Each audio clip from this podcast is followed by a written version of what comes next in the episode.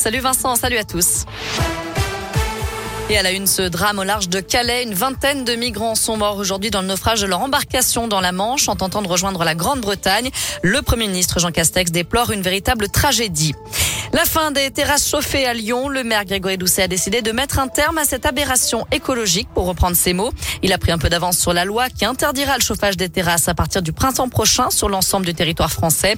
Décision qui ne fait pas l'unanimité chez les commerçants. Certains comprennent le geste citoyen, d'autres y voient surtout un risque de perdre des clients. D'après les chiffres de la mairie, seule une grosse centaine de commerçants sont équipés de systèmes de chauffage. Une agression sordide en Isère, une femme de 43 ans violée puis grièvement brûlée la nuit dernière à Voiron par deux hommes qui ont pris la fuite. Le parquet a ouvert une enquête. Selon les premiers éléments, la victime avait passé la soirée avec les deux suspects, soirée alcoolisée. Elle a ensuite été aspergée de gel hydroalcoolique que les individus ont enflammé. Brûlée sur 30% du corps, elle a été hospitalisée dans un centre spécialisé à Lyon.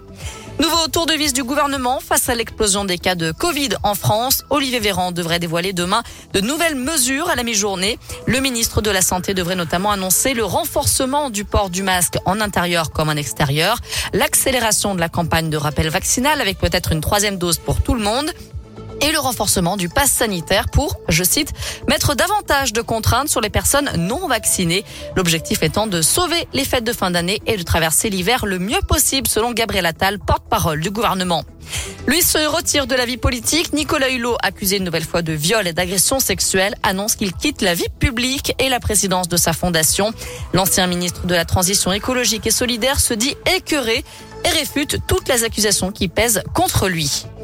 On termine avec un mot de sport et du foot à suivre ce soir avec la suite de la Ligue des Champions. Pour la cinquième journée de la phase de groupe, Manchester City reçoit le PSG à 21h. Je rappelle qu'hier soir, Lille a battu les Autrichiens de Salzbourg 1 à 0.